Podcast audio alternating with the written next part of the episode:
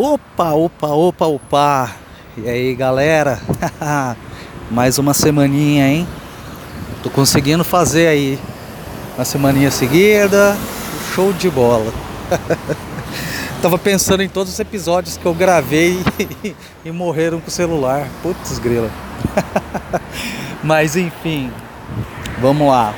Uh, eu tava pensando aqui. É depois de, de ouvir algumas coisas de, de meu sucesso, é, podcast do, de geração de valor e tal. E eu tava pensando aqui é, na limitação da gente, né? Em como a gente se limita, né? Enquanto a gente se restringe. É são um conjunto de fatores é, que determinam esses tipos de limitação. Ah, crenças limitantes, desde crenças limitantes a nós mesmos, por exemplo, é, ao acreditar que a gente às vezes não é capaz de alguma coisa, a gente já está, nós já estamos nos limitando, né? Eu quando eu entrei na faculdade foi bem interessante. É, todo aquele sofrimento, né? Todo aquele já 11 anos sem sem que eu havia terminado o ensino médio, já com 28 anos, casado, com filhos. Então é foi bem complicado. Então eu sabia que eu não podia pegar DP, sabia que eu não podia pisar na bola que é, mesmo minha tia ajudando, o dinheiro que eu colocava era poderia ser gasto em casa, né? Então a gente já vivia bem apertado, então é, eu, eu, sabia que eu não podia pisar na bola, então eu tinha que é, eu tinha que ser melhor, né? tinha que ir lá para bagaçar. Então, o que, que eu fiz assim? Eu comecei a perceber na turma da faculdade que a galera era falava muito que era difícil, que era complicado, e aí às vezes misturava inglês com as coisas, com as matérias, que é normal na área de TI. E o pessoal ficava bem chateadão.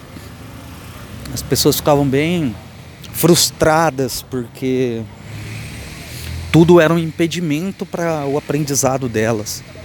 Nossa, caraca, a pessoa está dentro da faculdade.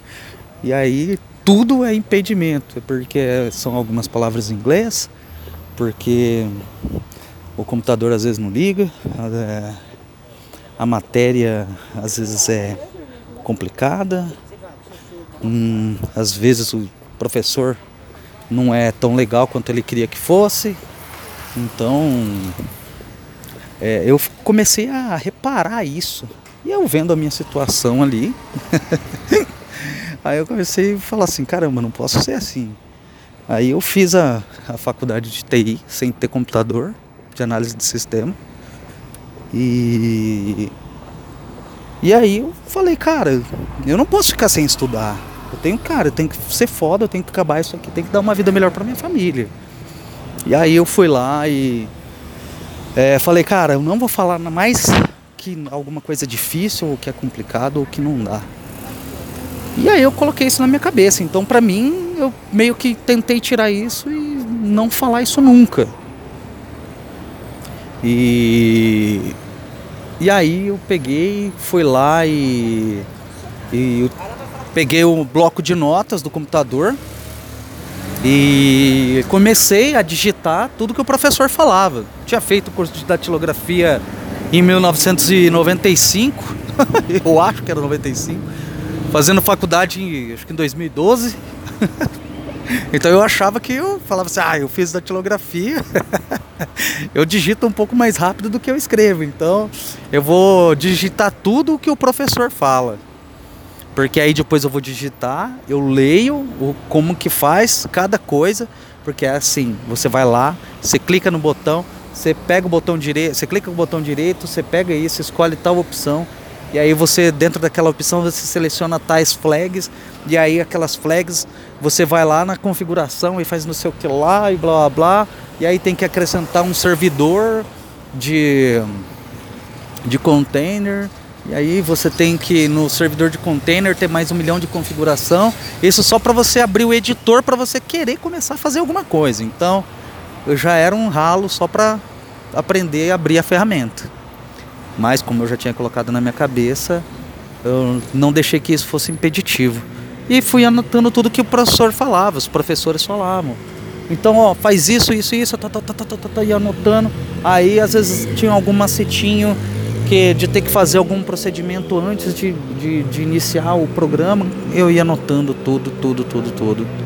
No bloquinho de nota.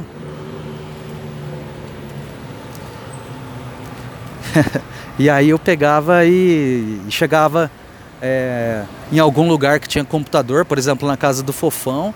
Aí eu pegava aquelas folhinhas, aquelas coisinhas que eu digitava, eu imprimia. e aí eu ia dar uma lida, ia dar uma olhada no que eu tinha escrito para ver se eu decorava, porque eu não ia poder treinar em casa, não tinha onde treinar.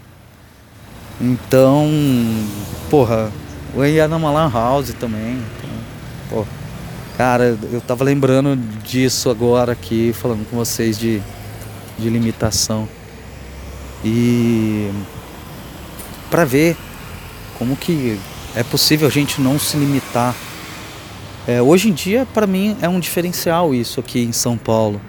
É, todas essas coisas que estão acontecendo comigo, é, realmente porque eu coloquei na cabeça que não tem limitação, então eu acho que tudo é possível. É, eu pago um preço alto por isso. É, muitas pessoas, inclusive amigos, pessoas que gostam muito de mim, sempre questionam, cara, não é assim, não, não tem como, que tal e não sei o que. Aí eu pego, fico sozinho, eu vou lá e faço sozinho.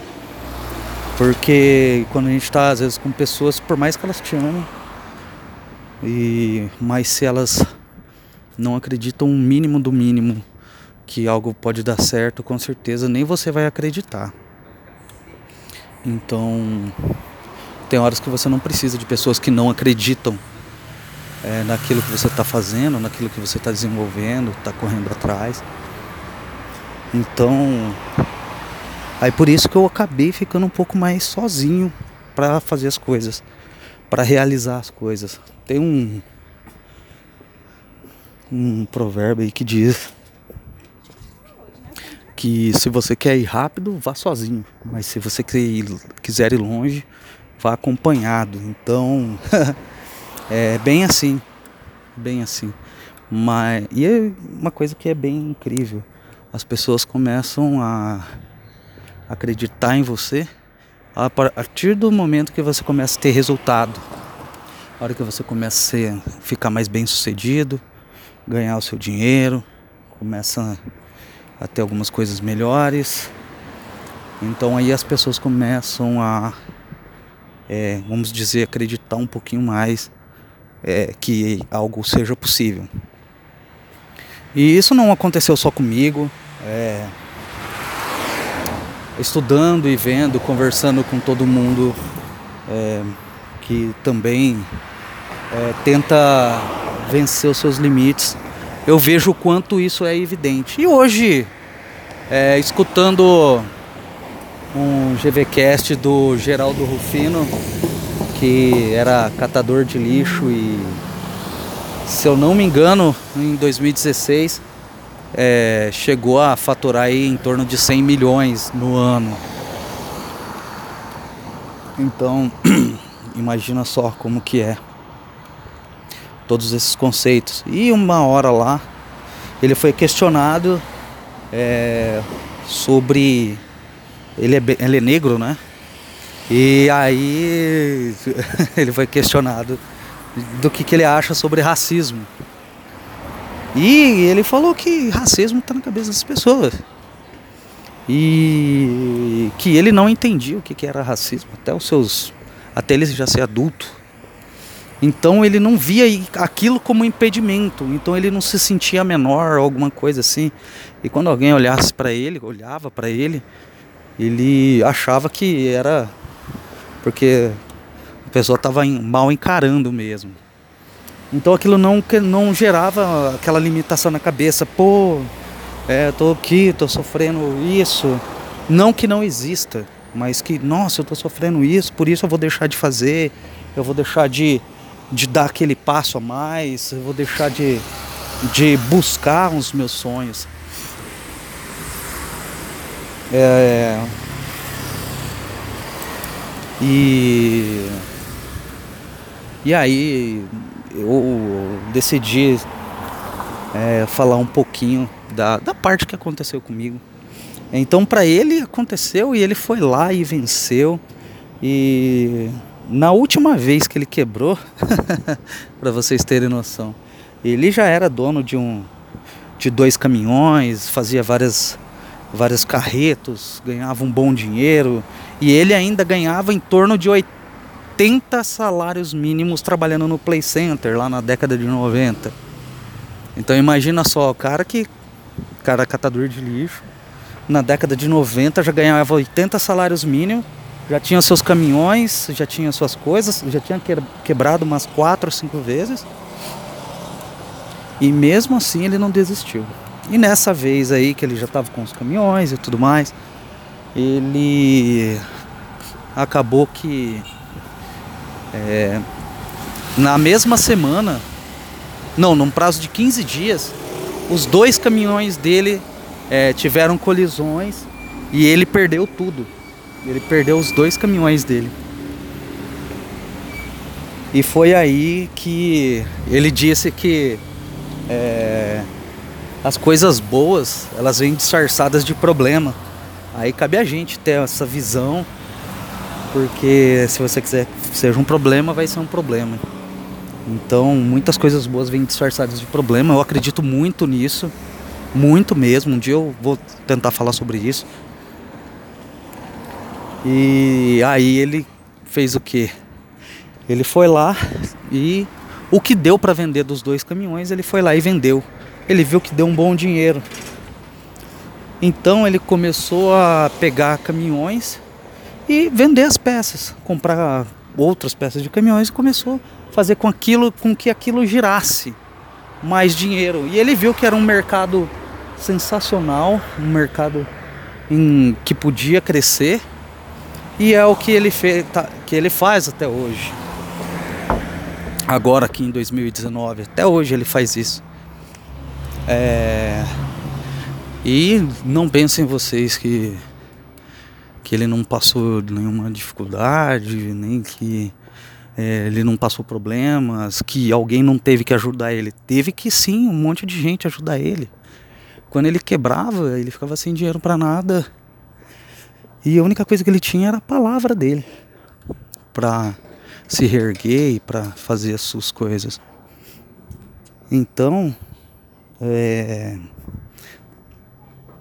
a gente tem que aprender a, a usar as oportunidades que as pessoas proporcionam pra gente, não de usar no sentido ruim da palavra, mas a gente saber utilizar quando alguém é, estende a mão para nós e tentar fazer o melhor com aquilo. É, comigo, quando fazia aulas de, de inglês com o Bruno, que ele me cobrava 60 reais por mês e alguns professores particulares aqui em São Paulo cobravam 300 reais por aula. Cara, e ele, eu falava para ele, falava, Bruno, depois de seis meses ele foi morar na, na Alemanha. E eu fiz, acho que três meses de aula com ele. Ele me ensinou a aprender. E ele, de uma maneira diferente, né? Mais filtrada e tal. E aí é, ele pegou e falou assim, eu falei, Bruno, não tenho como te agradecer, cara. Nunca. Aí ele falou, falava assim, cara, você não tem que me agradecer, não. Manda bala. E sempre que alguém te proporcionar alguma ajuda, alguma coisa que ela esteja fazendo de coração, pega, cara, abraça, mesmo que você esteja com vergonha, que você esteja. É, que você não se sinta muito confortável é, diminui o ego um pouquinho, ou, ou, alguma coisa assim, e aceita. Aceita, cara. e faz o seu melhor com aquilo que alguém te proporcionar. Então é isso, também tive muitas pessoas que me ajudaram aí. Um dia eu também pretendo falar sobre isso. Essas pessoas incríveis que acabaram me oferecendo numa estendida de mão é, era onde eu transformava em, em coisas impossíveis que hoje eu tenho resultados muito gratificantes e que eu sou super honrado por ter esses resultados hoje. Mas enfim, galera. Eu queria falar com vocês sobre isso. Eu tô falando assim meio devagarinho que eu tô com uma dor de garganta meio chata. É... Então eu tô aqui mais na maciotinha, mais tranquilo, tá? É meio gripado, tá meio frio aqui em São Paulo. E aí eu espero que, sei lá, um pouquinho disso consiga é, trazer um de alguma forma alguns insights para vocês. Pois a, com todo mundo que eu aprendo alguma coisa, cara, são insights. E aí as coisas fazem sentido na minha cabeça de um jeito que não faz sentido na das outras. Então é isso que é importante, não é fórmula de bolo, não tem receita pronta para nada. Você vai lá e faz o seu melhor. Acredita em você, acredita no seu coração. E, cara, sempre faça disso é, uma razão bacana para você é, ter motivos para querer viver bem. Beleza? Valeu, galerinha. Boa noite, hein? Tchau, tchau.